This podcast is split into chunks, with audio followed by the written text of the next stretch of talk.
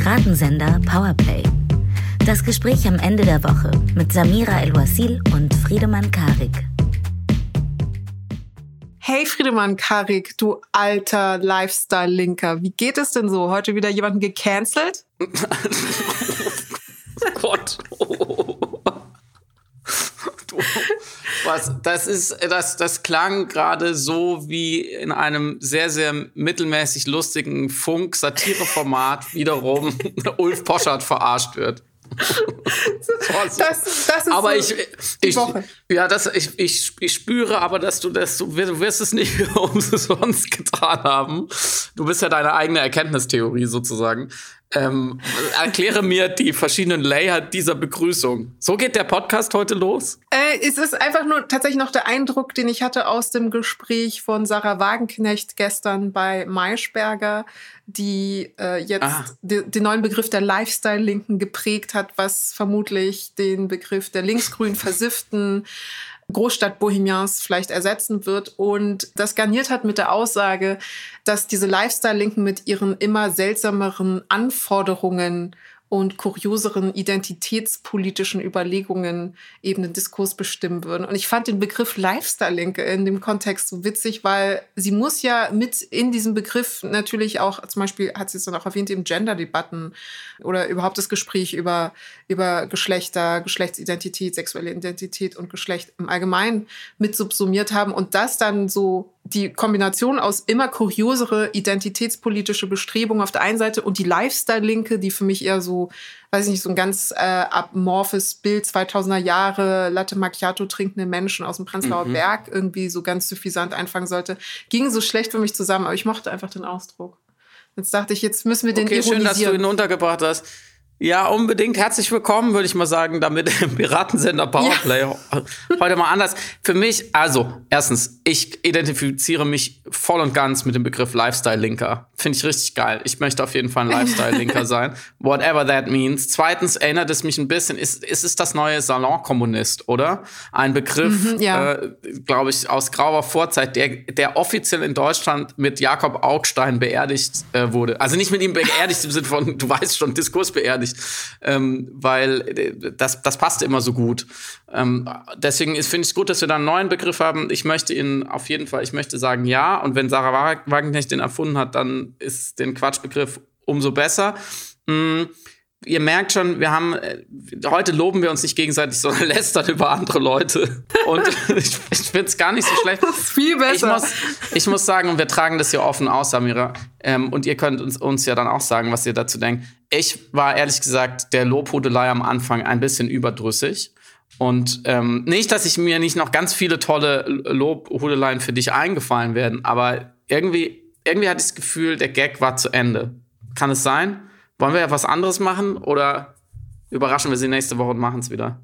Das können wir ja jetzt natürlich nicht äh, beschließen, beziehungsweise in der Art, wie wir es beschließen, muss es dann vermutlich das Gegenteil sein von dem, was es nächste Woche wird, damit es ja eine Überraschung bleibt. Ja, du hast recht. Sagt uns doch mal, wie ihr, wie ihr das findet. Ich meine, wahrscheinlich melden sich wieder nur Leute, die es total toll fanden und für die das Wochenende eingeläutet hat. Und die, die immer dachten, so, oh, es ist so eitel und so lame und so langweilig, kommt bitte zu den Themen, die schreiben uns wieder nicht. Aber das können wir in die Empirie mit einrechnen.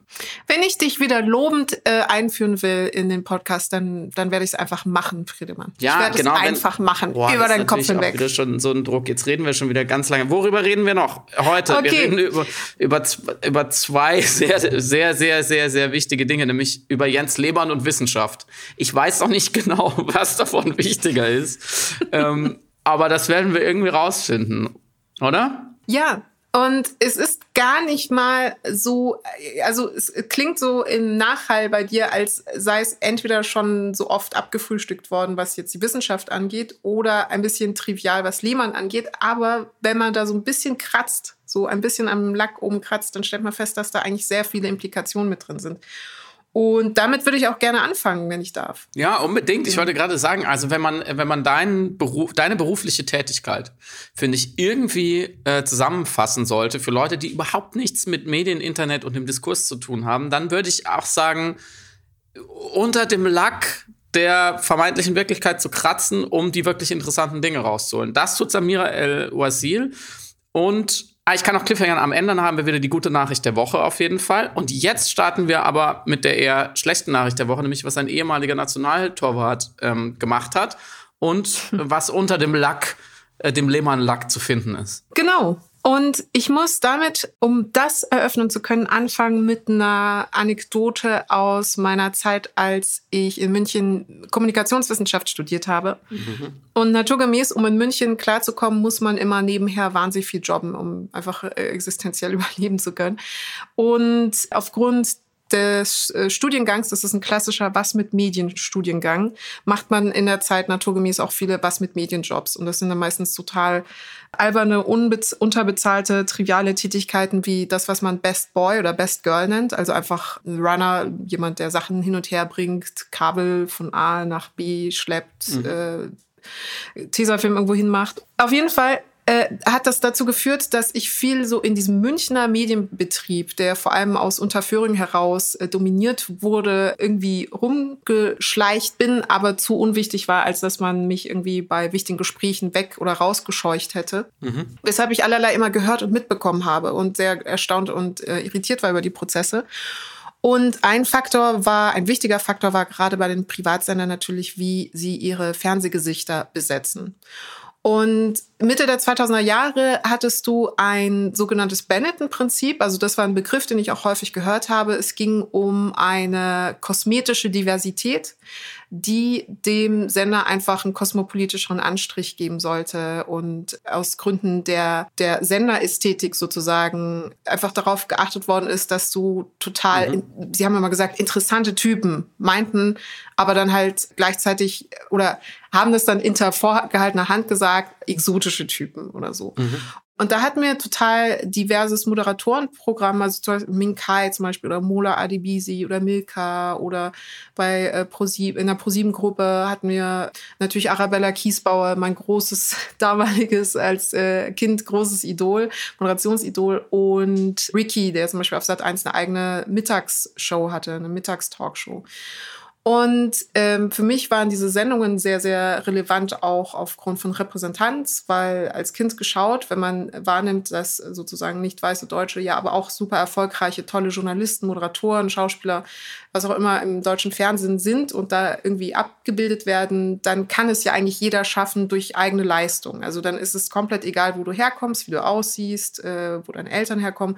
Offensichtlich ist es im, im Privatfernsehen und im öffentlich-rechtlichen total möglich, einen sozialen Aufstieg hinzulegen. Und das war das kindliche, das kindliche Ideal, was ich eben aufgrund der deutschen Fernsehstruktur hatte. Und das, ich wurde eines Besseren belehrt dann, als ich eben äh, währenddessen bei den Privatsendern oder wo auch immer in Medienberufen, Medienbetrieben gearbeitet habe und habe festgestellt, dass diese optisch wahrzunehmende Diversität und repräsentiert hat einfach rein kosmetisches äh, Mittel war aus Seiten, aus Perspektive der Sendungsmacher. Es war mhm. nicht mit dem Anspruch, aus politischen Gründen divers zu sein, sondern wirklich rein aufmerksamkeitsökonomisches Denken. Mhm und ornamentales Denken sozusagen.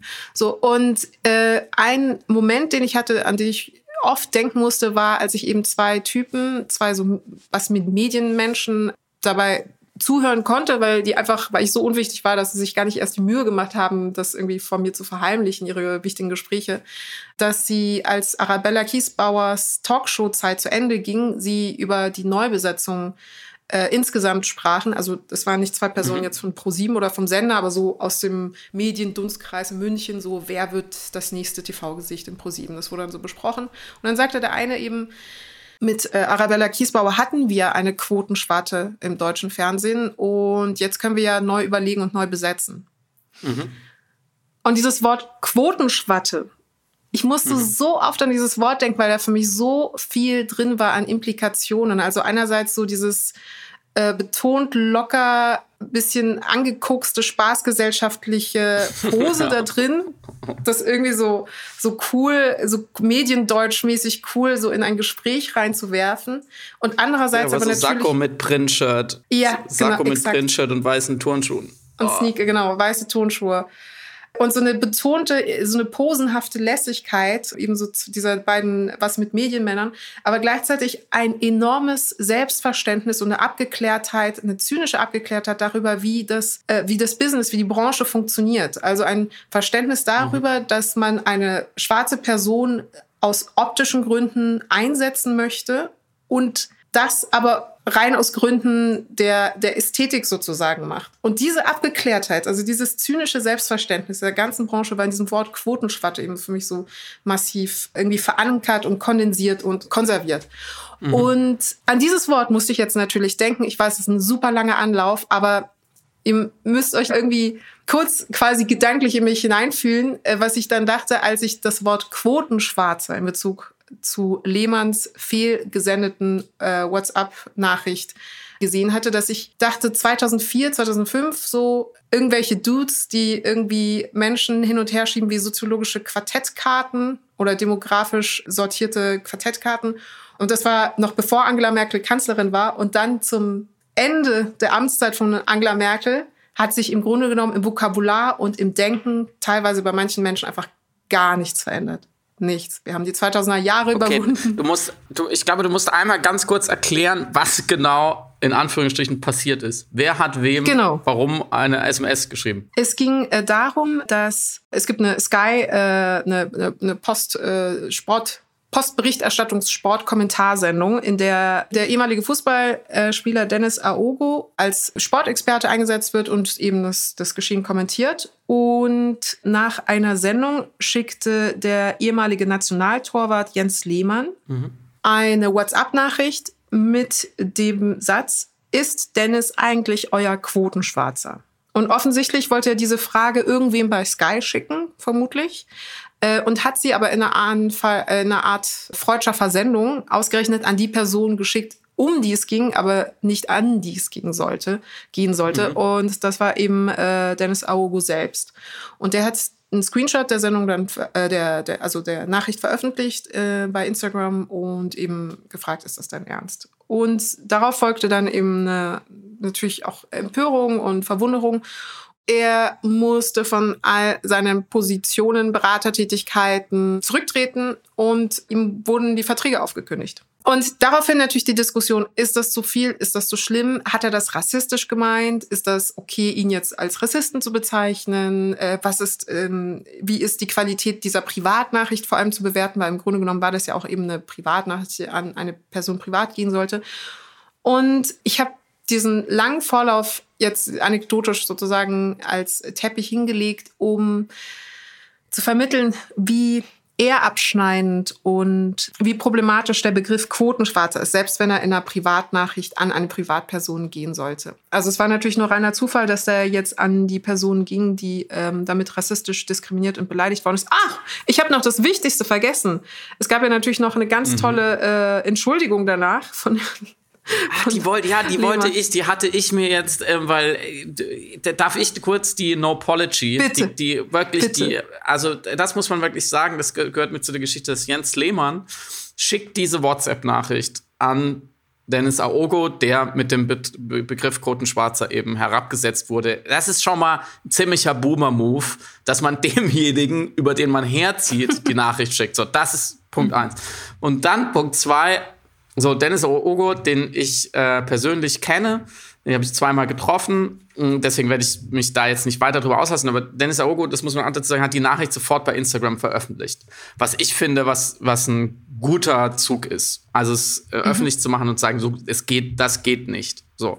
Mhm. Ähm, ich glaube, da gibt's, da sind wir uns so einig. So. Und dann hat, musste natürlich Jens Lehmann reagieren und hat sich entschuldigt mit großen Anführungszeichen, und hat, ähm, hat also wirklich für alle No Apologies da draußen äh, nochmal die sozusagen die Vorlage liefert. Er hat mich zuerst auf Twitter geschrieben, ähm, er zitiert jetzt nicht alles, nur die wichtigen Sätze.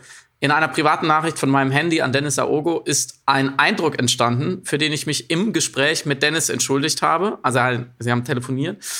Als ehemaliger Nationalspieler ist er sehr fachkundig und hat eine tolle Präsenz und bringt bei Sky Quote. also Jens Lehmann hat noch ganz kurz sich da zum Chef äh, aufgeschwungen und gesagt, nee, der, der, der liefert aber echt gut ab. Insofern, ich glaube, das, das, das also das war jetzt, das habe ich jetzt ganz zitiert, so ich und ich würde mal sagen, ja, zwischen den Zeilen steht, ey, er kann ja gar nicht der Quotenschwarze sein. Ich kann es ja gar nicht so gemeint haben, weil er arbeitet ja gut. Also, also ja. das muss er sich auf der Zunge zergehen lassen. Und in der Bild hat er sich noch mit dem großartigen Satz zitieren lassen, da die Nachricht von meinem Handy rausging, übernehme ich auch die Verantwortung dafür. Was ich schon ziemlich, auch ziemlich smart finde, zu sagen, so anzudeuten, vielleicht war es auch mein Kind. Und deswegen muss ich die Verantwortung dafür, weil es war ja nur mein Handy. Es war nicht ich. Es ging nur von meinem Handy raus. Ähm, und heute, einen Tag später, nachdem er dann, glaube ich, gemerkt hat, auch durch medialen Gegenwind, dass das nicht so die beste Entschuldigung aller Zeiten war, hat er dann nochmal nachgefasst und hat tatsächlich, das muss man auch sagen, äh, geschrieben, es war eine, eine äh, unüberlegte Dummheit und er möchte sich nochmal von ganzem Herzen entschuldigen und zwar, er bittet jeden um Verzeihung, der sich dadurch verletzt gefühlt hat. Ähm, was mhm. ich finde, ist schon ein Schritt nach vorne, nur zu sagen, ja, wir haben telefoniert, passt schon, weil er bringt ja gute Quote dann aber noch ein Satz und dann höre ich auch auf, der auch heute dann sozusagen in dem Nachfassen stand. Da sagte er, man darf solche Sprüche nicht machen, sonst werden sie gesellschaftsfähig. so, also im Umkehrschluss, wenn sie, wenn sie nicht gesellschaftsfähig machen, dann kann ich Leute auch rassistisch beleidigen, mhm. wenn es ja. nicht um sich greift. Also wenn es nicht ansteckend ist, dieses Verhalten, kann ich eigentlich machen, was ich will das sind schon, ich meine, Jens Lehmann, so viel muss man noch sagen, war nie einer der Fußballprofis, wo man so gesagt hat, dieses Mats Hummels-Syndrom, oft auch unberechtigterweise, ja, der hat ja auch noch was im Kopf. Das ist ja einer von den Schlauen, so dieser Philipp Lahm. Ja, der kann ja auch reden, der hat Abitur und so. Also das ist ja sowieso schon mal so komische Zuschreibung, nur weil jemand im Interview gut rüberkommt, dass man sagt, ja, der ist nicht so ein dummer Fußballer. Man muss sagen, Jens Lehmann ist noch aus der Generation, da waren die in der Mehrheit, die, von denen man auch nicht viel mehr erwartet hat, zumindest intellektuell alles weitere an der Deutung äh, überlasse ich dir. Äh, ich, ja, also man muss ihm das natürlich zugestehen und gleichzeitig, äh, also die, die, die Schritte, die er gewagt hat, auch in der Korrektur seiner Entschuldigung. Und ich finde, ich liebe natürlich auch den Satz, äh, also oder wer in einer privaten Nachricht von meinem Handy als Einleitung schreibt, der sagt auch zu einem Fotografen, deine Kamera macht aber tolle Fotos. Mhm. Also es ist so eine ganz interessante Form eben auch von Verantwortungsabwehr. Aber insgesamt ist ein, ein Vorschlag, ein, eine Lesart, die er angeboten hatte, besonders bemerkenswert zu betrachten, nämlich, dass er ja eben wie du es auch angedeutet hattest, gar nicht meinen konnte, dass es hier um einen quotierten schwarzen Mann gehen sollte, also einen Token schwarzen Mann, sondern er meinte Quotenschwarzer im Sinne von, er bringt ja die Quoten bei Sky nach Hause. Und das soll ja positiv oh, so, gemeint sein. Samira, so weit habe ich überhaupt nicht gedacht. So hat er es dann, er, er hat, so hat er es dann noch zusätzlich erklärt, genau die Fernsehquote.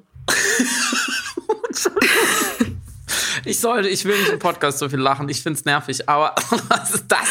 So weit habe ich, dass er sich den Ball noch mal mit, noch mal mit Vollspann so ins eigene Tor ballert, um wenigstens eine Fußballmetapher äh, zu benutzen. Das, so weit war ich gar nicht. Da hat er mich abgehängt. Interessant. Das war okay. ein Eigentor, äh, may I say. Denn das Problem ist, selbst wenn diese Lesart zutreffen würde, und ich weiß, also da können wir jetzt natürlich auch nur spekulieren, wie sehr das jetzt eine Schutzbehauptung werden sollte.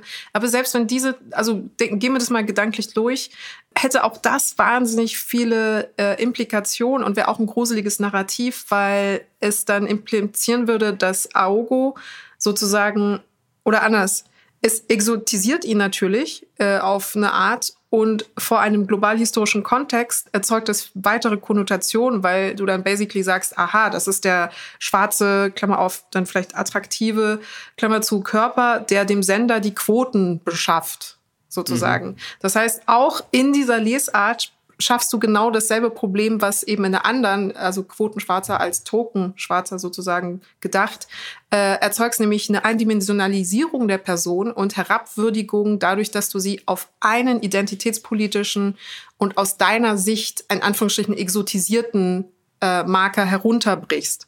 Und auch das hat dann natürlich so eine joviale, postkoloniale Gönnerhaftigkeit, mhm. die mich genau eins zu eins eben an diese äh, beiden Quotenkokser von äh, Beginn der, äh, des Podcasts erinnert. Dass da einerseits ein eine Abgeklärtheit eben da ist über, wie das System funktioniert und andererseits aber eine, eine behauptetes Wohlwollen in diesem ganzen Ansatz, eine behauptete positive Diskriminierung, die aber keine ist, sondern einfach nur eine reine Diskriminierung. Und wir hatten das im Podcast ja eben auch schon oft besprochen, dass eben Rassismus oft als eben Charakterschwäche gedacht wird oder als eine Emotion, die Menschen, äh, manche Menschen anderen Menschen gegenüber haben oder eben eine Einstellung zur Welt. Und ich glaube, hier wird ganz evident, wo diese nach wie vor vorherrschende Wahrnehmung von Rassismus an ihre Grenzen kommt oder einfach falsch ist. Und da möchte ich die ähm, Soziologin Karen Barbara Fields zitieren. Die haben ein Buch ähm, veröffentlicht, eine Sammlung aus Essays namens Racecraft. Und ähm, das lese ich gerade wahnsinnig spannend. Racecraft äh, deshalb analog zu Witchcraft, weil sie die, den Vergleich oder die Analogie aufbauen, dass sich Hautfarbe oder im Englischen Race besser, also ist der passende Begriff natürlich, zu Rassismus verhält wie Hexerei zu Hexenverfolgung.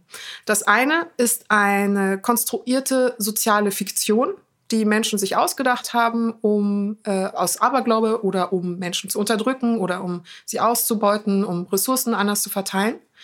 Und das andere ist aber die, die reale Konsequenz daraus.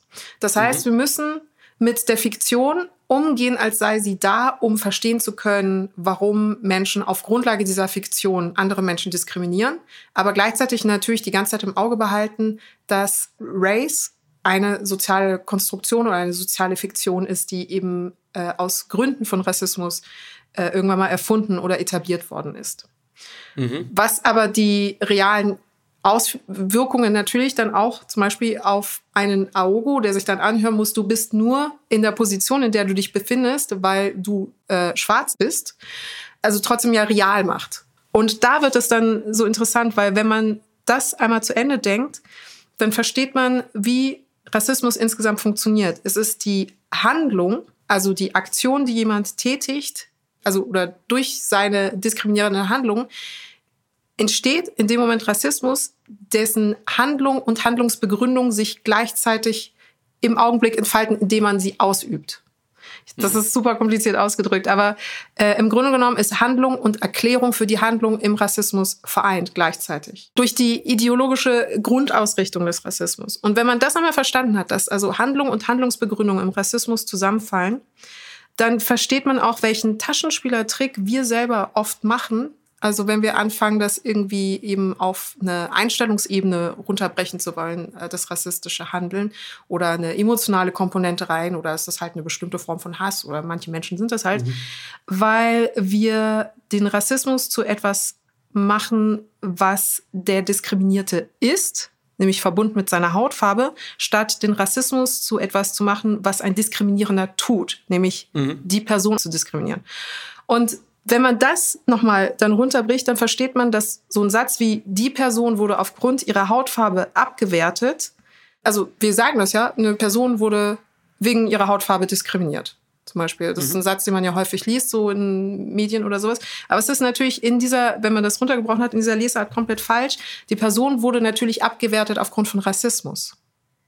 Ja, verstehe. Und diese, dieser von uns allen auch verinnerlichte mentale Taschenspielertrick, das äh, nach wie vor immer dann auf die diskriminierte Person abwälzen zu wollen, schlussendlich, ähm, den Akt der Diskriminierung, obwohl er eigentlich aus dem Rassismus, den wir selber kreiert haben, entsteht. Also der entsteht in unserer Handlung und nicht äh, wegen ne, Charakterschwäche und so weiter, sondern in der, der Art, wie wir uns verhalten, ist es Rassismus kann man dann nochmal begreifen, wie demütigend dann das Wort Quotenschwarzer ist, weil eben die gesamte Biografie und soziale Existenz einer Person auf eben genau diese eine Marginalisiertheit, die wir selber kreieren in dieser, in der sozialen Situation, in der wir uns befinden, äh, runtergebrochen und reduziert wird.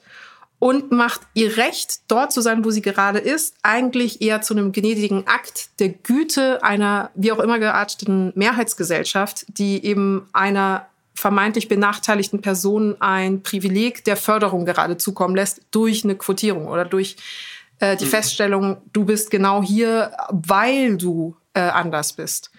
Und ich glaube, was mich dann am meisten eben so nervte oder aufregt an dem Wort, ist, dass sie dadurch alle identitätspolitischen Bestrebungen, die eben ein Recht auf äh, Partizipation und Repräsentanz zu Recht einfordern, aus den Gründen, die wir auch total oft besprochen haben, um eben äh, ähm, so eine, eine Heterogenität der Gesellschaft nicht nur äh, abzubilden, sondern erst herzustellen, äh, mhm. dass ein Ausdruck wie Quotenschwarzer genau diese Bestrebungen im vollen Bewusstsein dieser Bestrebungen nicht nur ins Lächerliche zieht, sondern pervertiert. Weil natürlich dann jemand sagt, was wollt ihr denn? Also einerseits wollt ihr mehr Repräsentanz, ihr wollt mehr eingeladen mhm. werden, dü, dü, dü. Äh, aber andererseits, wenn dann jemand sagt, ja okay, aber du bist ja natürlich jetzt für die Quote da, dann ist es auch wieder beleidigend und rassistisch. Mhm. Also wo ist das äh, Problem? Und diese, diese Vermengung sozusagen und diese bewusst, das bewusste Missverstehen der Notwendigkeiten der Bestrebungen eben jeder allgemeiner identitätspolitischer Debatten und sowas, ist halt für mich so subsumiert in diesem Wort Quotenschwarzer. Und deswegen, ja, und noch ein letzter Punkt, man verinnerlicht das zum Teil manchmal auch. Also wenn man es auch oft genug hört, dann stellt man sich natürlich selber, also das kann ich jetzt nur aus eigener Erfahrung sagen, aber man stellt dann selber in Frage, ob man wenn ich zum Beispiel mhm. irgendwo angefragt werde oder so, ist das natürlich ein Gedanke, den ich habe. Ich werde jetzt nur angefragt, weil ich eine Frau mit Migrationshintergrund habe. Ich werd, und andererseits sage ich aber, ja, aber es ist natürlich gut, dass ja Frauen mit Migrationshintergrund irgendwo angefragt werden und dann irgendwie sich zu einem Thema äußern können oder dürfen. Mhm. Aber gleichzeitig schwingt natürlich immer eine schon verinnerlichte Selbstabwertung mit rein, weil man denkt, okay, man ist jetzt aber eben äh, nur für die Quote und gar nicht mal so sehr vielleicht für die eigene Leistung oder für die eigene Kompetenz oder was auch immer für das eigene Charisma ähm, eingeladen worden. Und das Wort Quotenschwarze hat einfach meine ganze Fernsehkindheit kaputt gemacht. ich dachte eben bei deinen Ausführungen ein bisschen an eine selbsterfüllende Prophezeiung in einem Sinn. Mhm. Ähm, und ich, ich glaube, um zu verstehen, was ich damit meine, es trifft es natürlich nicht ganz, aber was ja also dieser Fall ist natürlich in Anführungsstrichen klein und gleichzeitig riesengroß. Und er ist ein sehr, sehr mhm. gutes Beispiel dafür, wie sich an ein paar Buchstaben, dadurch, dass sie an die falsche, denkbar falsche Person ging, auf einmal etwas entzündet oder man etwas diskutiert.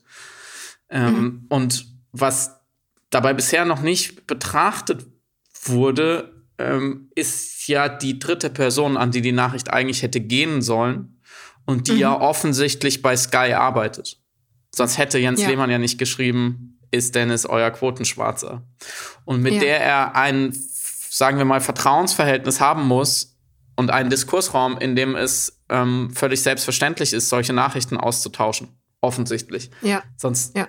wäre Lehmann ja auch vorsichtiger gewesen. Ja, und, und, eine Nachricht mit einem sehr sensiblen Inhalt, da gucke ich vielleicht zweimal drauf an, wem ich sie schicke. Und schick's vielleicht auch nicht per WhatsApp. Das muss man ja damit einberechnen, dass da offensichtlich und ich gehe mal davon aus, dass die ähm, Person auf der anderen Seite weiß ist, ähm, zwei weiße äh, Menschen eine, einen Diskursraum eröffnen können und eine Macht Machtposition eröffnen können, in der sie sich sicher fühlen, schwarze Menschen auf die Art herabzusetzen und zu diskriminieren. Mhm. Ähm, und in dem Moment entsteht ja, was du eben gesagt hast, das System Rassismus. Mit dieser mhm. einen Nachricht besteht ein System Rassismus. Mhm. Und ich weiß noch nicht, ob wir schon den richtigen Begriff haben oder richtige Metapher. Ich finde es mit der Hexenverfolgung, da muss ich drüber nachdenken. Das, ich glaube, also geht schon in eine Richtung, der ich folgen kann. Dass, also erstens ist klar, so hast du es auch nochmal gesagt, Rassismus ist keine Charakterschwäche, keine Charaktereigenschaft, ähm, sondern ist eine Handlung und ist ein System gleichermaßen. Und mhm. ich, ich lasse das System in dem Moment entstehen, indem ich handle oder auch nur etwas sage. Und ich tue das aber auch ohne, dass ein von Rassismus betroffener Mensch dabei sein muss. Weil eigentlich wäre diese Nachricht ja. niemals zu Dennis Aogo gekommen. So, und ja. zu uns dementsprechend auch nicht. Und trotzdem wäre sie rassistisch gewesen. Und deswegen ist diese No-Apology auch immer so ein Haufen äh, Quatsch, wenn man sagt, sollte ich jemand damit verletzt haben, entschuldige ich mich dafür. Weil es geht nicht ja. darum, ob man vielleicht konjunktivisch vielleicht äh, auf einer Skala von 1 bis 10, wie schlimm war es jetzt? Könnt ihr mir bitte sagen, dann entschuldige ich mich auf einer Skala von 1 bis 10. Das steht in keinem direkten Zusammenhang, sondern man sollte äh, diese Äußerung nicht äh, tätigen, egal ob jemand direkt dann davon betroffen ist, egal ob ich sie an die richtige Person schicke oder nicht, weil ich das System Rassismus in dem Moment unter zwei Weißen schon etabliere und zementiere. Und weil es sich nicht ändern wird, solange es noch offensichtlich auch unter, in dem Fall wäre wahrscheinlich auch irgendwie professionellen Kontakten, man sich so sicher fühlt, so zu kommunizieren. Und da sind wir, glaube ich, an dem Punkt, an der Frage, ist es richtig, das zu veröffentlichen? Weil ich habe vorhin gesagt, ich fand es den richtigen Zug. Und man kann natürlich mhm. hervorragend argumentieren und sagen, ja, das sind private Nachrichten, auch wenn sie an den falschen Absender gehen. Ähm, das sollte man nicht so an die Öffentlichkeit zerren.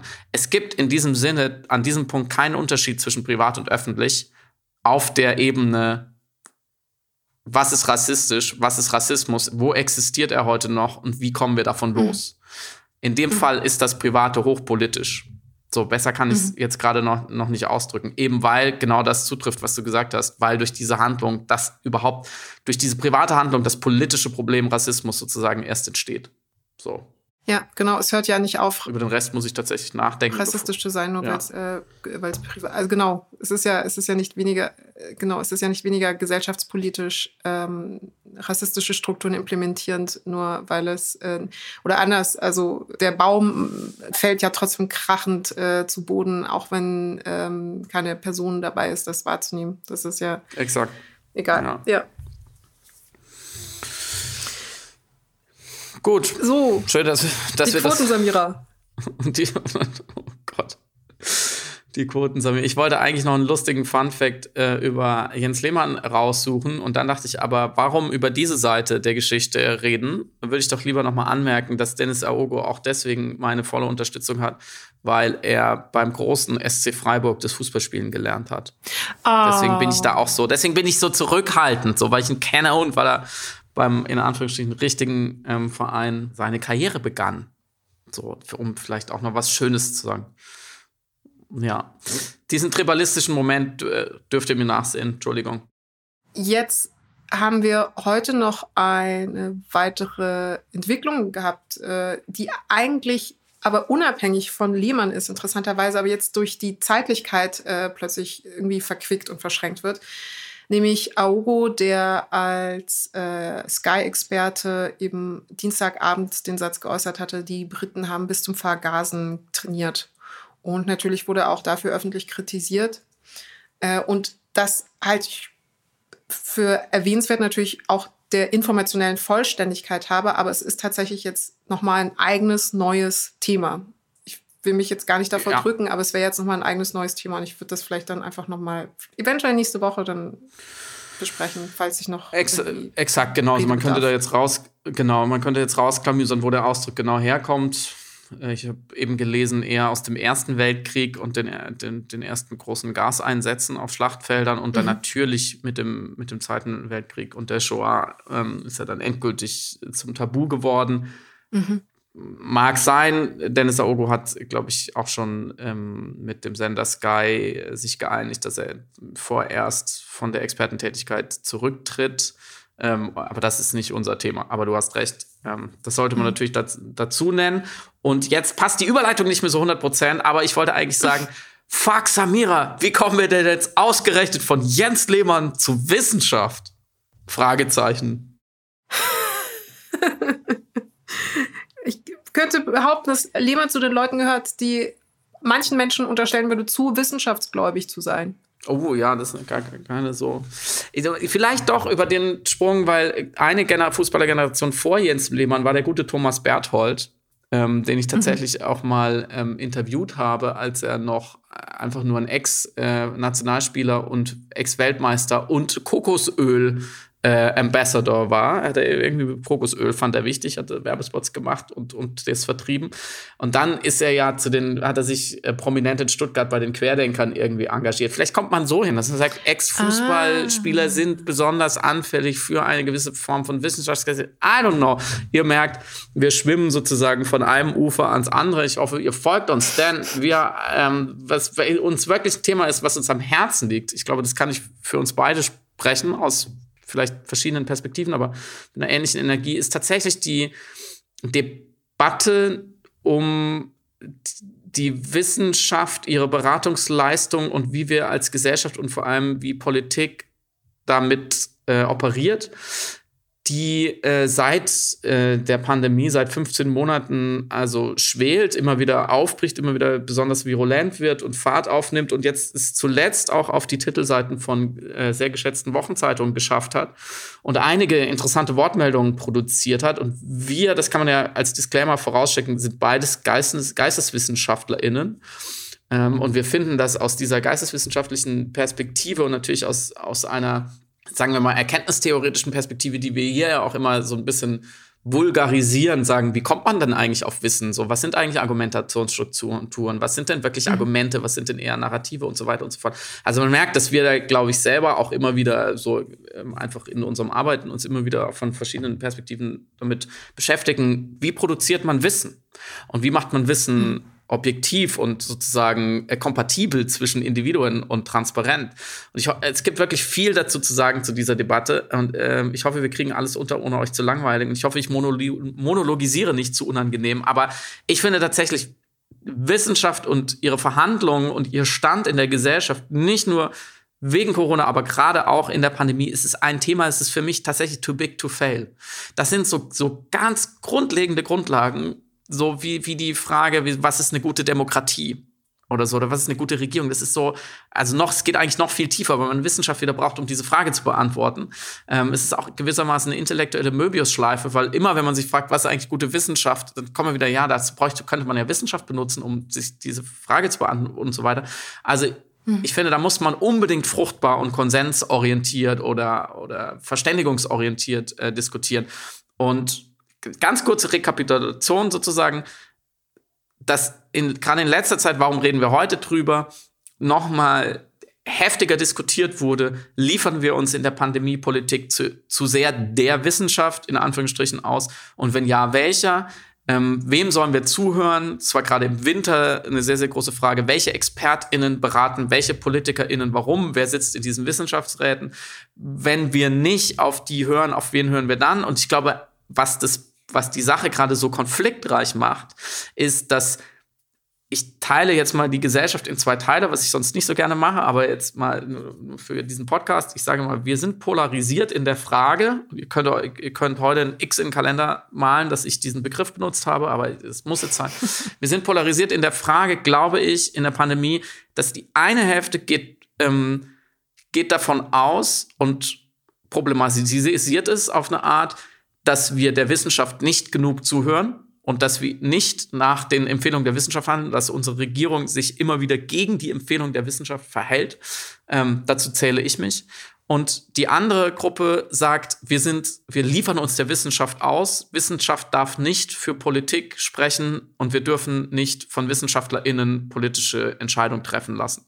Und ich mhm. finde es ja schon immer wieder interessant, dass lassen wir mal Jan-Josef Liefers und Thomas Berthold und alle anderen raus aus der Nummer, aber dass sehr, sehr vernünftige, ähm, interessierte, kundige Menschen, auch in meinem Umfeld, in die Welt hinausschauen und zu völlig verschiedenen empirischen Befunden kommen. Und, mhm. Nämlich, ja, wir sind zu wissenschaftsgläubig oder wir liefern uns zu sehr aus oder nein, wir sollten der viel mehr folgen. Und dass auch so schon so eine Reaktanz auf einzelne WissenschaftlerInnen darin drinsteckt, beziehungsweise ein, ein Fantum, eine Anhängerschaft zu WissenschaftlerInnen. Also es wird auch personifiziert, die Debatte. Und dass interessanterweise die WissenschaftlerInnen, wenn man, wenn man sie fragt oder wenn man sie fragen würde, auch eine ganz klare Haltung haben und mhm. sagen, es wird nicht auf uns gehört. Klammer auf, es wird nicht genug auf uns gehört. Also, wenn man anfängt, Drosten, Brinkmann, ähm, Briesemann, äh, Michael Müller-Hermann oder auch Lothar Wieler, der im Grunde ja auch, eigentlich auch ein Wissenschaftler ist, ein beamteter Wissenschaftler, aber der das regierungseigene äh, RKI anführt, der in letzter Zeit sich sehr, sehr, sehr, sehr deutlich geäußert hat, dass eben nicht auf die Wissenschaft gehört hat. Und das finde ich schon extrem also da, da muss man, glaube ich, noch lange drüber nachdenken. Warum ist das so? Warum, und das, das wäre meine erste zugespielte Frage an dich, liebe Samira, was ist deine Erklärung oder deine Beobachtung? Warum denkt die eine Hälfte, es ist Tag und die andere Hälfte, es ist Nacht? Ich glaube, es geht tatsächlich erstmal um Konsequenzen in der Wirklichkeit. Also je nachdem, wie sehr du aus den Entscheidungen leidest oder von den Entscheidungen betroffen bist, auf eine Art, die es dir unverständlich verständlich machen, dass äh, die, die Verhältnismäßigkeiten zutreffen zum Beispiel, bist mhm. du natürlich erstmal dazu geneigt, die Dinge insgesamt auch in Frage zu stellen. Also es ist das, ich glaube, das Wort Verhältnismäßigkeit war ja so ein wichtiger Faktor. Mhm. Und ich glaube, das ist das eine. Klammer auf, natürlich gibt es ja auch einfach eine, eine, wie soll ich sagen, Persönlichkeitsstrukturen oder je nachdem, wir hatten es mal äh, in Bezug auf die amerikanische Bevölkerung runtergebrochen, dass Leute komplett unterschiedlichen Umgang mit auch Autoritäten, Autoritarismus und äh, Regeln befolgen im Allgemeinen haben. Und das ist mhm. auch ein Faktor, der, glaube ich, mit reinspielt. Ich habe jetzt damit nicht gesagt, dass alle, die für die Wissenschaft sind, irgendwie Autoritaristen sind oder andersrum, aber das ist tatsächlich das ist tatsächlich ein Faktor, Steile man, These, äh, El Asil. Was? Ich bin, doch nicht, ich bin auch gegen die Regierung. Äh, aber das ist natürlich ein Faktor, der mit reinspielt und der auch bei den Querdenkern ganz massiv ein, ein politischer, politischer Impetus oder Impuls ist, der überhaupt die Bewegung mitträgt. Also überhaupt das mhm. dagegen sein, Klammer zu. Aber dass du in dem Moment natürlich anfängst, einfach die wirklich, also Dinge, die dir über die Wirklichkeit gesagt werden, in Frage zu stellen, wenn die Konsequenzen für dich so groß negativ sind, dass du nicht verstehst oder nicht in dem Moment natürlich dann verstehen möchtest, warum es trotzdem rechtens ist. Ähm, das zweite sind natürlich ja die Wirklichkeitswahrnehmung, über die wir auch, die Verzerrungen, die wir auch äh, eben, die uns Christian Stöcker so gut erklärt hatte, die noch mit reinspielen. Das heißt, Dinge, die du nicht wahrnimmst, äh, das Präventionsparadox und so weiter, führen einfach zwangsläufig dazu, dass du dann anfängst, erstmal einfach so anekdotische Evidenzen für dich als schwererwiegend wahrzunehmen, denn jetzt zum Beispiel abstrakte Zahlen oder ähm, Prognosen oder Modellrechnungen. Das ist äh, der zweite Aspekt. Aber ich glaube, das dritte ist, insgesamt gibt es eine, nicht immer, es gibt manchmal eine Angst vor diesem sogenannten Scientismus, also einer Wissenschaftshörigkeit, wenn der Trennung zwischen Wissenschaft und Politik nicht über den Weg getraut wird. Mhm. Und ich kann jetzt nur ganz persönlich für mich sprechen. Ich sehe da ganz klar und natürlich eine Trennung und die wird ja auch eben bestätigt von den Wissenschaftlern selbst oder von den Epidemiologen. Aber andere sagen, nein, es gibt dort eine gemeinsame Agenda, die wie auch immer sich ausgestaltet. Und in dem Moment, wo diese Trennung nicht mehr so klar wahrzunehmen ist oder mhm. eben die Unterstellung im Raum ist, dass beide Seiten voneinander profitieren, ähm, und das hatten wir ganz am Anfang als Narrativ ja auch manchmal, also äh, die Berater der Kanzlerin und lässt sie sich da was einsprechen. Oh, ja, und ja. irgendwer, ich weiß nicht mehr, ein Publizist hatte doch dann sogar so im Spaß gesagt, Christian Drosten und Merkel, vielleicht haben die ja was zusammen. Oder oh, ah, Gott, oh Dieter Nuhr war das, genau. Das war Dieter Nuhr. So ein Publizist. Danke, Samira, dass, du, dass dir der Name nochmal eingefallen ist. Welche spitze Feder hat denn diese äh, Überlegung angestellt. Na gut, okay. Das war doch die dann. Aber das war, und das war tatsächlich, also ich fand das als Narrativ extrem kurios, aber es hat verfangen. Also es gab dann äh, Menschen, die dann gesagt haben, ja, das ist eigentlich wirklich seltsam. Wo treibst du dich und denn rum, medial? Ich, ich lese alles. Ich bin, ich, also ich. glaube ich auch. ich habe eine sehr heterogene Timeline. Und die, da tatsächlich einfach einen Argwohn an den Tag gelegt haben. Und ich kann dieses nicht einmal komplett verdenken, weil einfach die ähm, Trennungen zum Beispiel zwischen Wirtschaft und Politik eben nicht so klar sind, wie wir sie hier zwischen Wissenschaft und Politik wahrnehmen. Ah, Was aber ja. halt natürlich da reinfällt, ist einfach der, der Denkfehler, dass Wissenschaft in irgendeiner Form politisch sein will. Wissenschaftler profitieren nicht politisch davon, politisch zu sein. Wissenschaftler profitieren nur davon, wenn sie richtig liegen. Sie wollen, das ist, und das ist natürlich eine andere Währung, mit der operationalisiert wird in ihrer Arbeit. Aber das ja. unterstellen manche eben, die sagen, nein, die haben ja auch Interessen, die haben ja auch eine Lobby, die wollen ja auch irgendwelche Sachen voranbringen. Das ist aber tatsächlich nicht der Fall. Also welche, wie gesagt, das ist die ganz alte Frage, die wir schon von Anfang an stellen. Welches wissenschaftliche Interesse hätten Wissenschaftler daran, Menschen daheim zu behalten, außer äh, die äh, die, das, die Beendigung einer Pandemie. Also welches andere ökonomische Interessen können es ja nicht sein, soziologische Interessen können es nicht sein, ja. Machtinteressen sowieso nicht und so weiter. Aber es ist ein Narrativ, das einfach verfängt, weil die Trennung da nicht so klar ist. Ja, ich, ich glaube, da sind wir, da waren schon sehr, sehr viele interessante Punkte drin. Vor allem auch den letzten möchte ich aufgreifen, dass wir, glaube ich, als Gesellschaft sehr wissenschaftsinkompetent sind. Und das meine mhm. ich gar nicht, gar nicht so, ja, soll sie halt mal Bücher lesen, aber es ist ja klar, ich meine, woher soll ich wissen, was ein Virologe macht? Oder eine Epidemiologin. Ja. Natürlich weiß ich das nicht. Ich will es auch ehrlich gesagt in normalen Zeiten auch nicht wissen. Die meisten ähm, WissenschaftlerInnen gehen ja einer extrem drögen, undurch, ja, auf den ersten Moment äh, Blick undurchschaubaren Tätigkeit nach. So, ich kriege das gar nicht in Beziehung gesetzt. Deswegen kann ich auch schlecht spannende Geschichten darüber erzählen. Und das ist auch okay und gut so. Und ich glaube, Christian Drosten hat, Drosten hat da auch immer wieder sozusagen dafür geworben oder, oder darum gekämpft, zu sagen, hey, lass uns in Ruhe äh, diese Dinge tun, die keiner auch so richtig verstehen muss äh, auf den ersten Blick. Die müssen nicht für einen Spiegelartikel sofort runterschreibbar sein. Die müssen natürlich transparent sein auf eine Art, ähm, aber die müssen keine Narrative bilden. Und ähm, mhm ich glaube, da ist man auch so ein bisschen, kommt man so ein bisschen weiter auf die Spur, so ein paar Missverständnisse. Also erstmal die angebliche Agenda von WissenschaftlerInnen. Also zu mir hat auch mal jemand gesagt, ja, der, der Christian Drosten ist ja wie so ein Gefängnisaufseher aus, aus das Experiment oder so. Äh, der, der so Lust hat, die Gesellschaft in so einen Lockdown zu stecken und zu gucken, was passiert. Ja klar, der Junge forscht an Viren. Den interessiert Gesellschaft wirklich, glaube ich, ziemlich wenig. Und das ist auch okay und gut so. Dafür sind wir da. Ähm, und ich glaube, also ein, ein nächster Punkt ist so, weil du auch von Narrativen gesprochen hast. Ähm, wir, und wir den Begriff hier oft verwenden für alles Mögliche und vielleicht auch manchmal etwas zu unkritisch, weil wir damit beschreiben wollen, wo bestimmte Haltungen herkommen und warum sie sich irgendwo manifestieren und wie wirkmächtig sie sein können. Und die Frage ist ja, die, die glaube ich, auch zur Disposition gestellt wird und wo so ein bisschen ein Stück weit schon, finde ich, gefährliche Relativierung drin steckt, ist ja, ist nicht Wissenschaft auch ein Narrativ? Äh, geht es nicht auch da um Storytelling mhm. und wer stellt sich am mhm. besten dar und ist jetzt Christian Drosten oder Henrik äh, Streeck oder so, um jetzt die einfachsten Beispiele zu nennen, äh, glaubwürdig und wem folgen wir da ähm, und wer hat mhm. sozusagen die, den besseren Plot anzubieten oder die bessere Erklärung und ich glaube, da muss man einmal ausnahmsweise in diesem Podcast auch ganz deutlich sagen, nein, Wissenschaft ist kein Narrativ. Und da, wenn man sich fragt, warum nicht, da steckt, glaube ich, schon viel drin, was uns wichtig ist.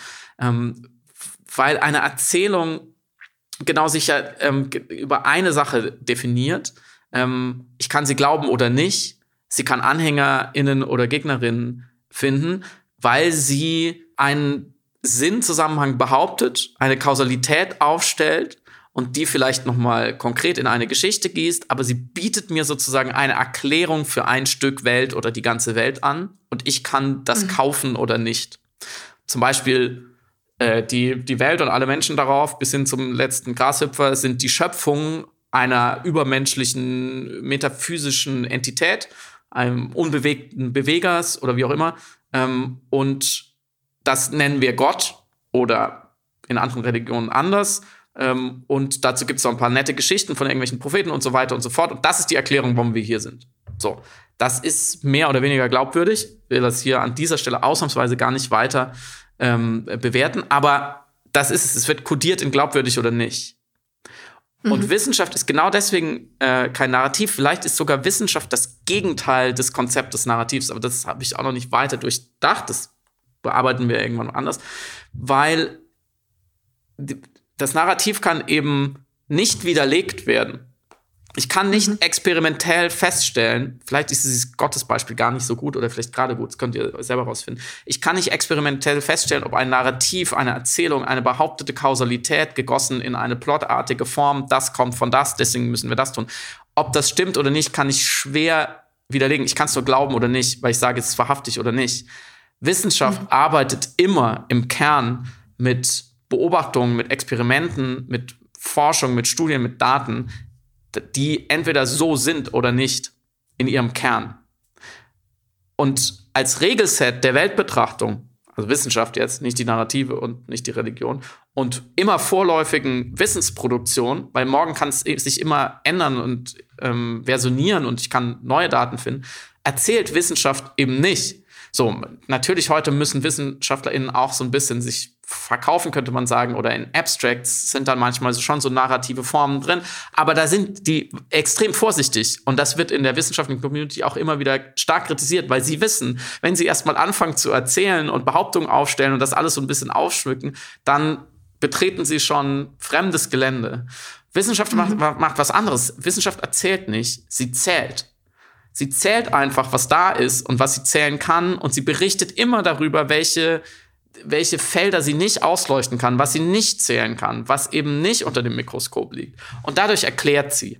Und sie erzählt nicht. Und wenn man zum Beispiel Karl Popper mal im Original liest, also ein Begründer der modernen Erkenntnistheorien und wahrscheinlich den wichtigsten, ich sage immer, Wissenschaftswissenschaftler, weil er sich halt einfach mit der Wissenschaft oder Wissenschaft beschäftigt. Wenn man das mal liest oder sich ein bisschen damit beschäftigt hat, dann versteht man auch, was dann die Drostens dieser Welt immer wieder betonen, Wissenschaft ist nichts anderes als die Sammlung und Organisation nicht von Behauptungen oder Kausalitäten, sondern von Zweifel und von Fragen.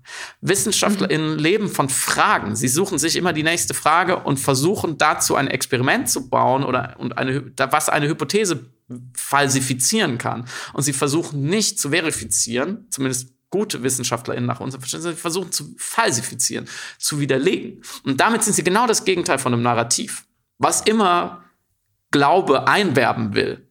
Narrativ ist nur wegen, äh, hat nur eine Existenzberechtigung, damit Menschen es glauben.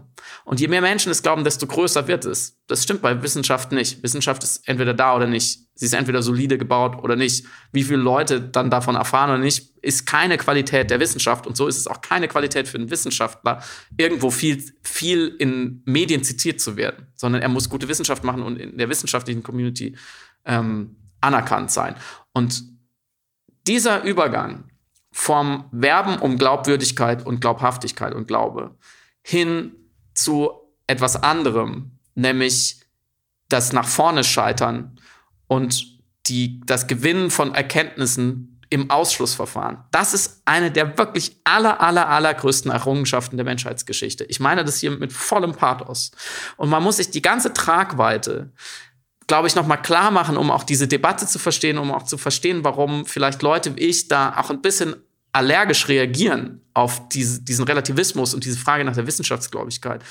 Weil wir uns schon so mhm. daran gewöhnt haben, wir halten das schon so für selbstverständlich, äh, dass man irgendwie vernünftig, in Anführungsstrichen rational und eben wissenschaftlich und durch, durch Falsifizierung ähm, vorgeht, dass wir vergessen haben, dass die allermeiste Zeit der Geschichte unserer seltsamen Spezies eben nicht diese Art von Wissensproduktion den Ton angegeben hat und eine gesellschaftlich kulturelle und vor allem auch politische Hegemonie innehatte, sondern dass Narrative über uns geherrscht haben. Und über alles das, was wir an Zusammenleben kannten, ob man es jetzt damals schon, also vor der Aufklärung, vor der Erfindung der Wissenschaft sozusagen, schon Gesellschaft nennen wollte oder Politik, sagen wir mal über die Organisation, Verhandlung und Verteilung von Macht.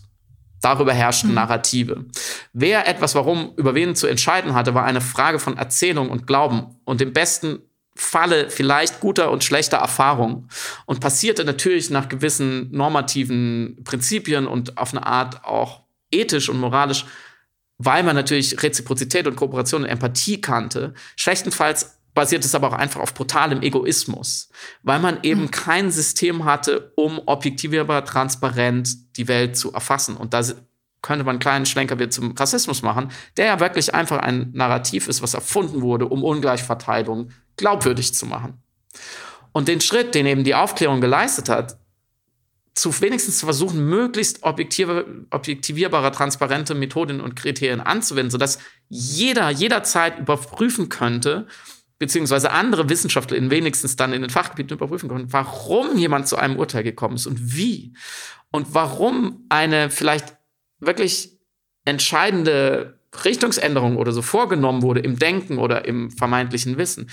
Das ist für, für uns Menschen, das reflektieren zu können, so als soziale Entwicklung, so, so, so, so groß. Das ist größer als andere, eine andere Erfindung wie die Elektrizität oder das Internet, weil das hat das alles überhaupt erst möglich gemacht. Und da finde ich, muss man sich ja in der Demutsgeste noch mal ganz kurz vergegenwärtigen. Wenn wir heute auf Laptops in beheizten Wohnungen darüber in Podcasts reden oder darüber schreiben, ob wir zu wissenschaftsgläubig sind und dieser Text den schicken wir dann per E-Mail an eine Zeitung und die druckt diesen Text massenhaft Papier, was wiederum geliefert wird nach, zu Menschen zu Hause, die bei einer Tasse Kaffee und ihrem Frühstück lesen, um dann andere Menschen anzurufen und ihnen davon zu erzählen und sagen, guck mal, diese Zeitung hat geschrieben, sind wir zu wissenschaftsgläubig, findest du das auch? Alles das wäre ohne Wissenschaft und unser, unserer Weltkonstruktion auf ihren Prinzipien überhaupt nicht möglich. So, und das heißt natürlich nicht, dass man alles glauben soll, was irgendein Wissenschaftler oder eine Wissenschaftlerin irgendwo hinschreibt. Ganz im Gegenteil. Aber man man, man muss so sehr an das System Wissenschaft glauben, dass es eigentlich der Glaube schon ein falscher Begriff ist. So, mhm. man, man, man kann an gewisse Ergebnisse, ihre Operationalisierung, ihre Wirkung, an ihre Herleitung, da kann man vielleicht noch mit dem Begriff Glauben operieren. So, und dann sagt, ja, du hast es erforscht, das glaube ich dir nicht, die Daten sehen nicht gut aus oder so. Aber so merkt man schon, da beißt sich etwas. Und genau mhm. hier muss man, finde ich, präzise sein und sagen, ja, natürlich, fröhliche Skepsis, produktive Skepsis an jede einzelne Studie und an jedes Wort, was jemand, egal wie heißt, nehmen wir wieder Christian Drosten, irgendwo sagt, natürlich. Das ist ja aber der Normalbetrieb von Wissenschaft. Das ist mhm. ja nicht, dass eine Gesellschaft sagt, oh, jetzt müssen wir mal aufpassen, jetzt müssen wir die genauer kontrollieren. Die kontrollieren sich ja schon selbst sehr, sehr stark. So. Mhm. Und sie sind damit nicht immer so schnell, dass wir in einer Pandemie dann genau immer die Ergebnisse kriegen sollen. Und problematisch und, sagen wir mal so, Gegenstand von Diskussionen in Wochenzeitungen und auf ihrer Titelseite, finde ich, sollte ja die Umsetzung von wissenschaftlicher Empfehlung Politik sein und die politische Problematik. Weil da wird es ja problematisch, wenn, wenn es so wäre, dass Angela Merkel einen Wissenschaftler oder eine Wissenschaftlerin anruft und sagt, schreib mir einfach rein in die Beschlussvorlage für die Ministerpräsidentenkonferenz, was du willst, ich mach's. So, das ist natürlich ein Problem.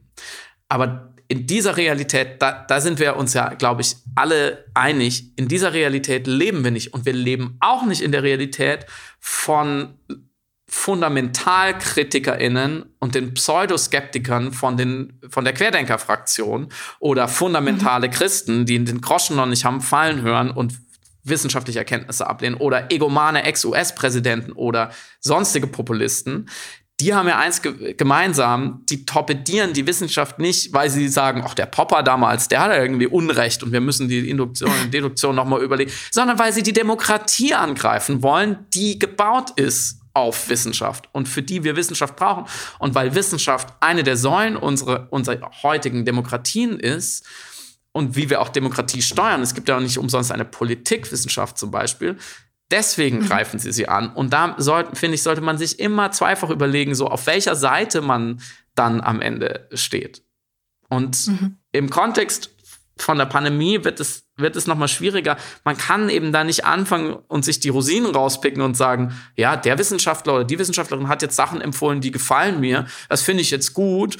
Und bei einem anderen sagt man dann, ja, wir sollten nicht auf die Wissenschaft hören. Das ist, das ist mehr als einfach nur nach Partikularinteressen irgendwie geschickt, so lobbymäßig die richtigen Leute so aufgestellt. Das ist extrem gefährlich. Wenn man erstmal anfängt, dieses Oxymoron Wissenschaftsglaube selber zu glauben, dann wird, dann, das ist ein Narrativ.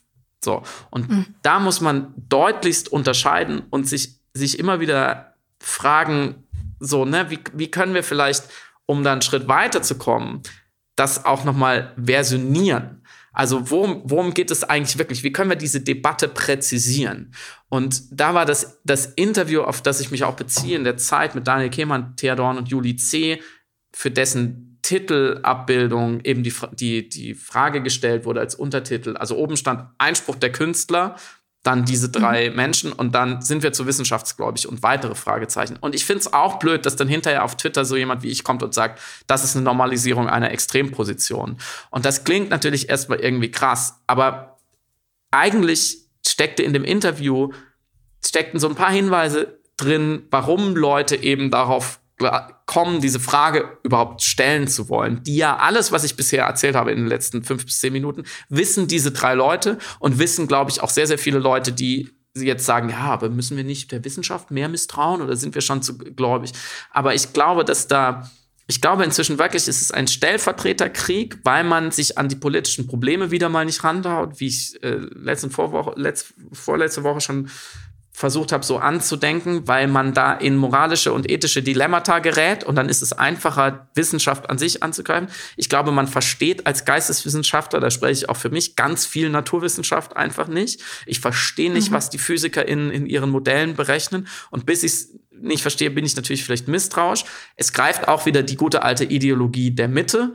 Also wenn zum Beispiel Juli C. in diesem Interview ausdrückt, dass gute Politik ja immer nicht, kann ja nicht der Wissenschaft folgen, weil die ist ja immer sehr, sehr radikal und kein Ausgleich und die redet ja mit niemand und da diskutiert man ja nicht, sondern es müsste immer sozusagen der Median der Meinung sein oder halt auf jeden Fall von allen mitgetragen werden, wo ich dann schon wieder denke, das ist ein interessantes Verständnis von Demokratie und äh, Politologie und vor allem gute Nacht für die Klimakrise, weil wenn wir da machen, wenn wir da alles so, so per Bürgerentscheid so ein bisschen Handzeichen, ich glaube, dann wird es richtig schlimm. Erstens das, mhm. zweitens haben, glaube ich, viele Leute das Präventionsparadoxon nicht verstanden, aber das führt jetzt zu, zu weit. Dann immer wieder die Gemeinwohldimension individuellen Verhaltens in der Pandemie ist auch schwierig, glaube ich, weil man immer Freiheit bisher in der Demokratie immer sehr, sehr egozentrisch definiert hat und so. Das, that's it, alles, alles wunderbar. Ähm, aber diese grundsätzliche Illusion zu denken, Politik würde tatsächlich überhaupt so funktionieren können, die aktuelle Politik, dass da ein Christian Drosten kommt und Angela Merkel so ins Ohr flüstert und entscheidet, ist, also das ist für mich auch schon so eine, so eine gewisse Kapitulation vor einer komplexen Realität. Ähm, mhm. Und ich glaube, das führt dann in eine epistemologische Kapitulation, also eine Kapitulation vor dem Problem, wie finden wir denn Wissen? Und wie generieren wir denn Wissen? Und wie generieren wir denn Entscheidungsgrundlage? Und wie generieren wir denn ge gemeinsame Erkenntnisse? Ähm, und ich glaube, da führt überhaupt gar kein Weg dran vorbei. Und dann höre ich auch auf äh, mit, dem, mit dem Monolog. Es führt kein Weg dran vorbei, eben genau diese Modelle und all diese Studien und alles das immer wieder mit vollen Händen da reinzugreifen und sagen, was sagt uns das? Und sich damit immer mehr als weniger zu beschäftigen. Aus einem Grund. Nicht, weil ich Wissenschaft so toll finde, wie man vielleicht aus den letzten zehn Minuten gemerkt hat, als Prinzip und System, sondern aus einem ganz simplen ethischen Grund. Eine Gesellschaft oder ihre gewählten VolksvertreterInnen, na, das war, ist ja immer so die Forderung, die, die auch äh, da wieder die Ulysses dieser Welt aufmachen und sagen, die PolitikerInnen müssen entscheiden, nicht die WissenschaftlerInnen. So was, was sie zum seltsamsten Stromansatz dieser, dieser ganzen Pandemie geführt hat, dass sie nämlich gesagt hat, das Parlament wird niemals durch einen Algorithmus ersetzt werden. Das muss man sich nochmal auf die Zunge ziehen. Das Parlament wird niemals mhm. durch einen Algorithmus ersetzt. Wer will das denn? Wer fordert das? Warum sollte das? Natürlich gibt es immer VertreterInnen. Aber wie müssen denn die unsere Volksvertreterinnen entscheiden?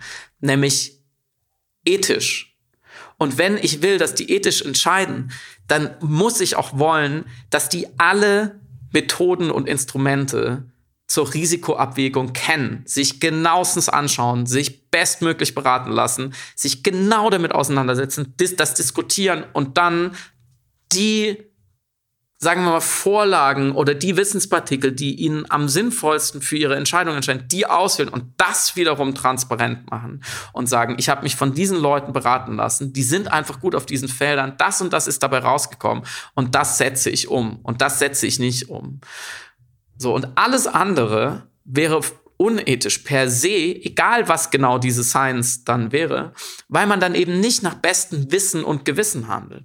Wenn die, mhm. wir die Leute einschwören, dass sie sagen, ich werde nach bestem Wissen und Gewissen handeln, dann muss man auch in dieser Krise, darf man diesen Modus nicht plötzlich ändern, den man sich gemeinsam gegeben hat, in und man darf auch den Modus nicht ändern, indem man Welt und Wissen sonst organisiert. Weil wenn ich sonst in ein Flugzeug steige und damit irgendwo hinfliege, dann, dann in dem Moment liefere ich mich der Wissenschaft aus und ich mache es gerne, weil es funktioniert und weil das unser Deal ist und weil so unsere Gesellschaft nicht heute funktioniert. Und dann kann man nicht in der Pandemie sagen, ah ja, aber diese Wissenschaft, ist das überhaupt richtig? Das wäre unethisch.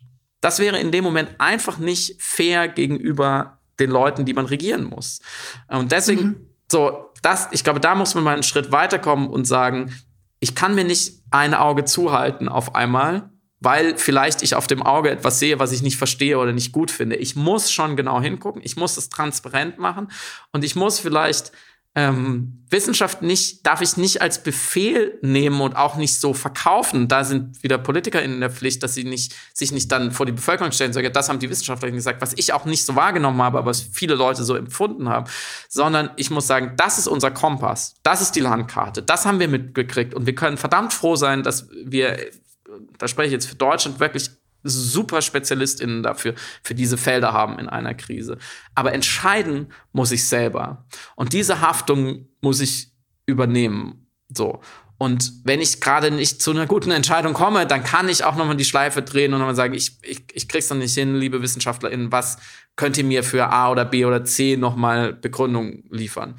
So, weil was die Gegenseite ja macht, sehen wir ja ähm, gerade in der Klimakrise, dass was passiert, und vor allem in den USA, wenn Wissenschaft wirklich existenziell angegriffen wird und zu einem Narrativ umgedeutet wird, was man glauben kann oder nicht, und wo es immer eine mhm. andere Seite gibt und immer eine andere Erzählung und immer eine andere Weltdeutung und immer andere Protagonistinnen, was die Merchants of Doubt, wie es so schön heißt in dem Buch, weil wie die seit Jahrzehnten daran arbeiten, mit Pseudo-Experten und so weiter und so fort, False Balance, dass eben alles wahr ist und, und alles möglich erscheint oder nichts dass eben nichts wahr ist und alles möglich erscheint.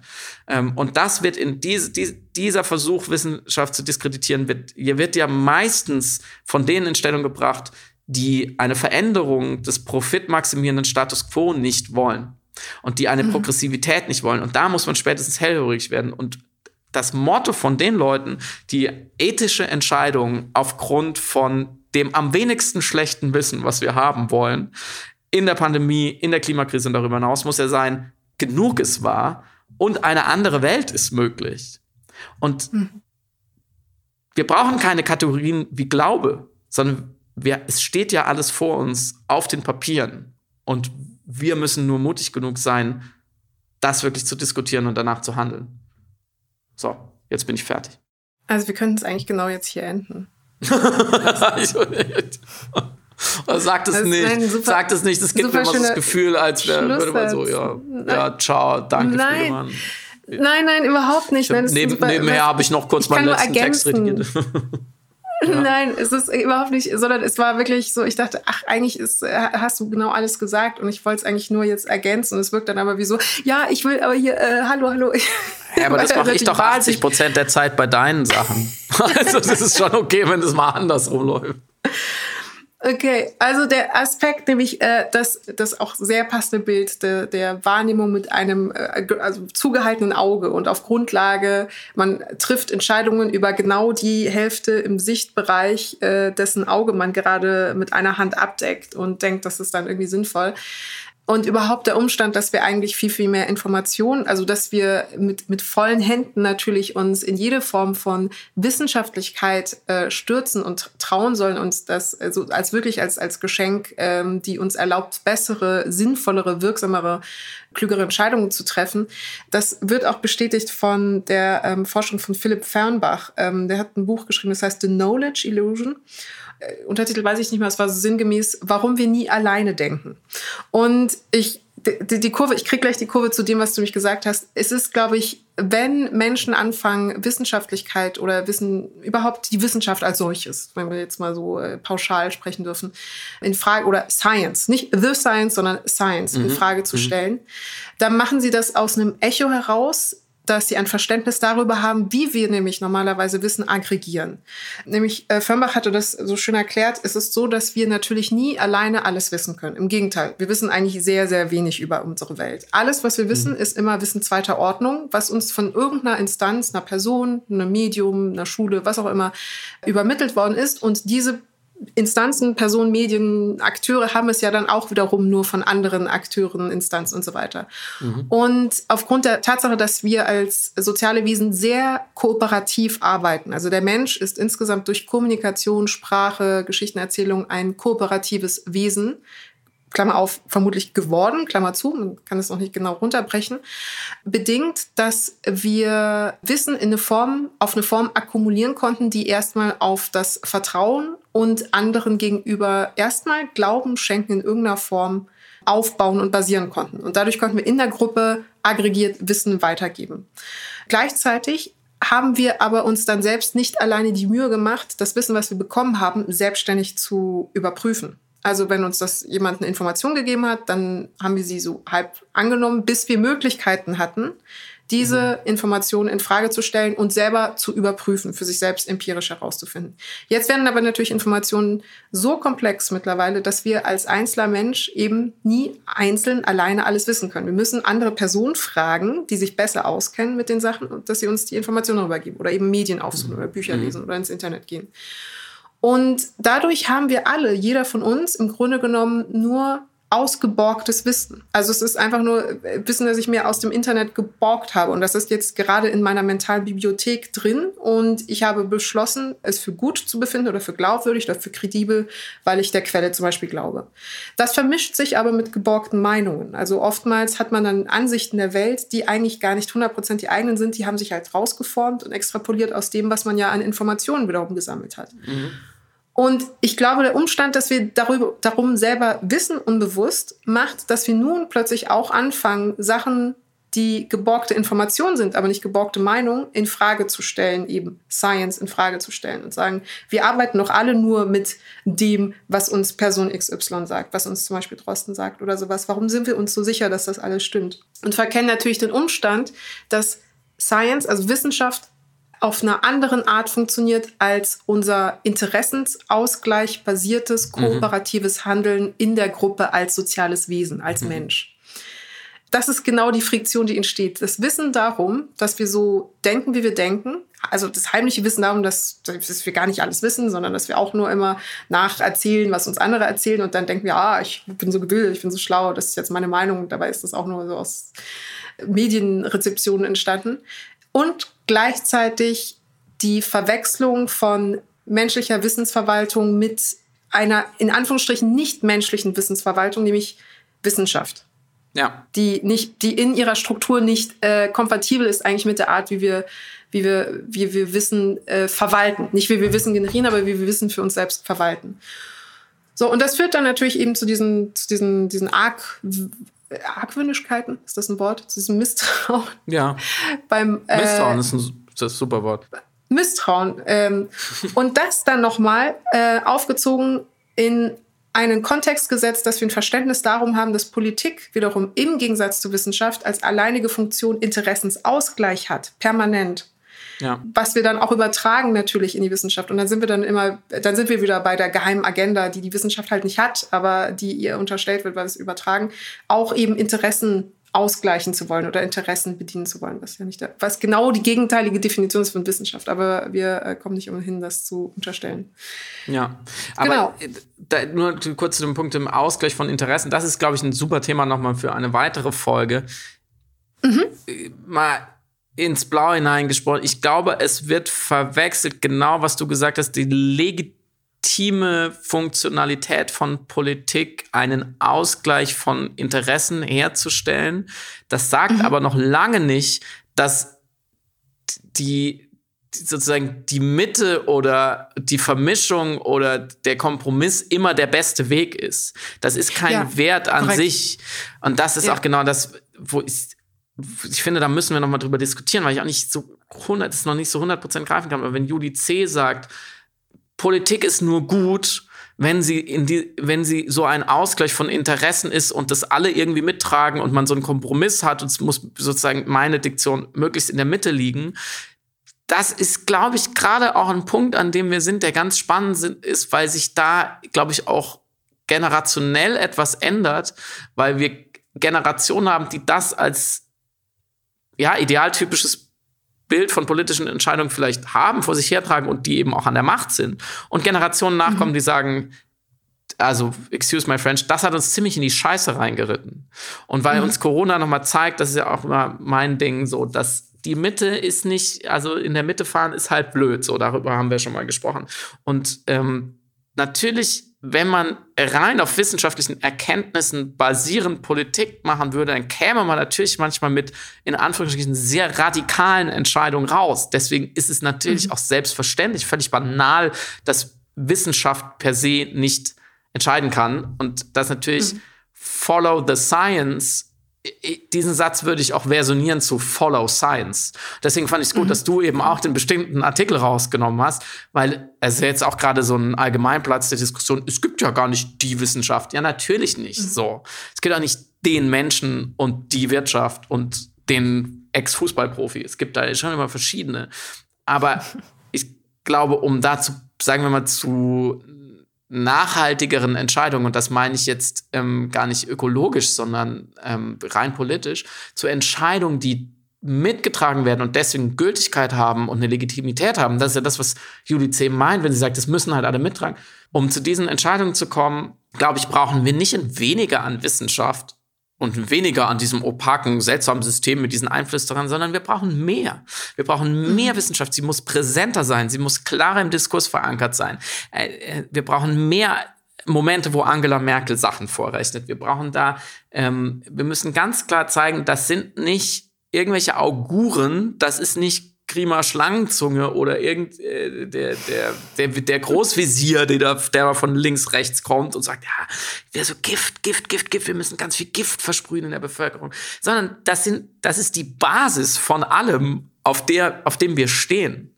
Und es ist unser Problem als Gesellschaft und Diskurs, wenn wir davon entfremdet sind und nicht das Problem der WissenschaftlerInnen. Die sind nicht mhm. dafür zuständig. So, jetzt haben wir uns doch nochmal verfranst, liebe Samira. Okay, und jetzt noch ein ganz kleiner Abschlussgedanke.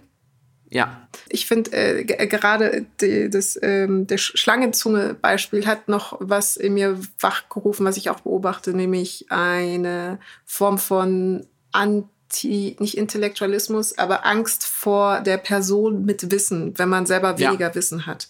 Ja, definitiv. Ähm, es gibt nämlich so, das kann man in den Talkshows sehr, sehr interessanterweise beobachten. Man hat eben meistens Experten, die eben sehr viel Wissen akkumuliert haben und das ist ihr Forschungsgebiet und die sind sattelfest und firm. Und dann hat man oftmals einen, einen Avatar sozusagen für des Volkes Stimme. Also jemand, äh, ein Künstler vielleicht zum Beispiel, kam das ja jetzt die letzten zwei Wochen einigermaßen oft vor, dass eben dann ein Schauspieler oder ein Regisseur da sitzt und die Position des soziologischen Underdogs interessanterweise einnahm in der Dramaturgie der Sendung, stellvertretend für die Bevölkerung sprechend, die eben nicht so sattelfest, nicht so firm ist, nicht äh, einfach äh, kein Virusforscher äh, ist. Und in, dieser, in diesem Gefälle entstand dann immer auch ein Moment der Situation, dass man tatsächlich sympathisierte mit der Person, die sich nicht so gut auskannte, weil die Person, die viel Wissen hatte, also der Experte, sei es dann Karl Lauterbach oder Christian Drosten oder Viola Priesemann, ungewollt in der in der Hochstatussituation sich befand, in mhm. eben dieser Anordnung und gar nicht aus Verhalten heraus oder aus eigenem Willen heraus irgendwie ähm, Hochstatus einnehmen zu wollen, aber einfach schlicht aus der Expertise natürlich die in Anführungsstrichen bedrohlichere Person in dem Moment war und man sofort sich mit dem Underdog ein bisschen identifizierte, sympathisierte, wie auch immer. Und manche empfinden es dann tatsächlich als so bedrohlich, wenn eine Person viel mhm. Wissen hat im Vergleich zur eigenen Unkenntnis, dass sie dann sagen, ich kann diese Autorität einfach nicht ernst nehmen. Ich möchte sie nicht ernst nehmen, ich lehne sie ab. Das sieht man ja auch eben ganz häufig bei Querdenkern zum Beispiel. Ja, weil ich glaube, dass, da sind wir wieder bei dem, der, der unterschiedlichen Formen. Du hast eben davon gesprochen, wie wir als Menschen äh, Wissen sozusagen organisieren und wie Wissenschaft äh, in der Gesellschaft Wissen organisiert. Und da ist es, glaube ich, mhm. äh, die Frage, wie organisieren wir Hierarchie eigentlich instinktiv, indem wir nämlich mhm. niemand richtig groß werden lassen wollen, bis auf gewisse perverse mhm. ähm, Führerkulte. Ähm, aber dass wir eigentlich immer daran interessiert sind, dass in der Gruppe keiner so richtig raussticht, sieht man ja mhm. auch, das ist jetzt der nächste Schlag, da hören wir auch wirklich auf, dass ähm, dass bei gewissen indigenen Kulturen, Jäger- und Sammlervölkern, die man heute noch sozusagen äh, studieren kann, dass äh, Sprache und Kommunikation vor allem auch äh, zum sich gegenseitig drüber lustig, übereinander lustig machen benutzt wird und so ein bisschen Spott mhm. eine sehr wichtige äh, Kategorie und Instrument ist, damit niemand auf den Ego-Trip kommt und denkt, er oder sie mhm. wäre größer als die Gruppe. Und ich glaube, die, die Beziehung eines Fernsehzuschauers zu Jan-Josef Liefers ist vom Gefühl her viel mehr auf Augenhöhe als eben zu einem mhm. Christian Drosten oder zu mhm. einer Melanie ja. Brinkmann. Und ja, man hat sozusagen als Mensch, als Gruppe viel mehr Angst, dass eine Melanie Brinkmann, weil sie einfach so viel weiß und offensichtlich einfach äh, exzellent ist in ihrem Fach und dann kann sie vielleicht auch noch reden, dass die irgendwas Sinistres, im, wenn, sollte die was Sinistres im Schilde führen, dann hat sie viel mehr Potenzial. Hat, ähm, neben, wenn sie kriminelle Energie hätte, hätte sie auch viel mehr kriminelle Kompetenz sozusagen, um irgendwas Schlimmes damit zu machen, als ein Schauspieler. Der halt, ja, der kann halt genau das, wofür wir ihn da gerade sehen. Aber sonst kann er halt nicht so viel. Sie hat mehr Wissen und dementsprechend aus dieser Perspektive mehr Macht. Also es ist, sie ist ja tatsächlich dann in dem Moment die mächtigere Person. Ja. Und, und dadurch wird sie ja, vielleicht ist es auch wieder eine Form wie, wie dieser Sport. Da, dadurch werden sozusagen diese Personen eingeebnet in die Gesamtgesellschaft, mhm.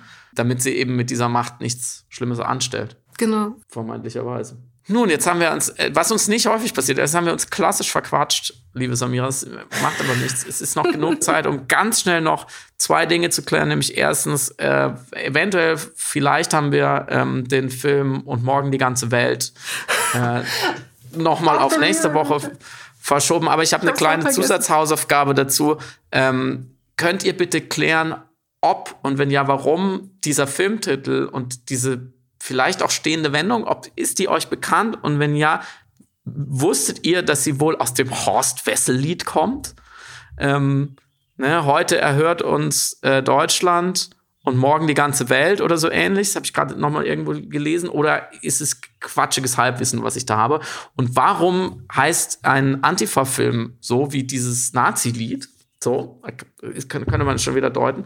Ähm, das ist die eine Sache. Nächste Woche besprechen wir es. Und zweitens äh, wollten wir auch ein Thema, über das wir schon wochenlang sprechen wollten. Und jetzt gab es einen Anlass, nämlich dass Joe Biden darüber nachdenkt, beziehungsweise ähm, äh, die World Trade Organization so ein bisschen angestupft hat, darüber nachzudenken, ob man die Patente für die Impfstoffe, für die Corona-Impfstoffe ähm, aussetzt, zumindest und unter welchen Umständen. Und das finden wir ist eine sehr, sehr, sehr, sehr gute Nachricht, weil wenn Joe Biden das anspricht, dann wird es vielleicht auch passieren.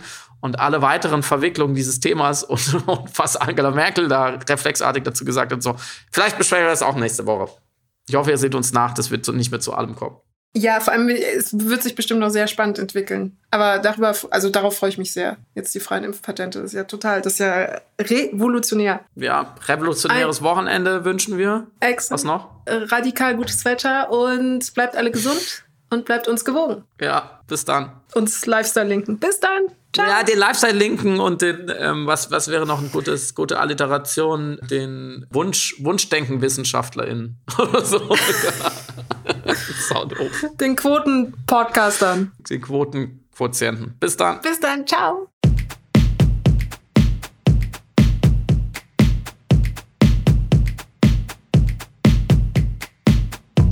Hörst Piratensender Powerplay. Das Gespräch am Ende der Woche mit Samira El-Wasil und Friedemann Karik.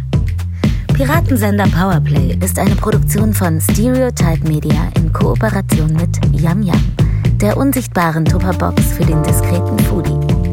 Du möchtest Yam Yam zwei Wochen lang kostenlos testen? Abonniere diesen Podcast überall und gewinne gutes Korma. Bon Appetit!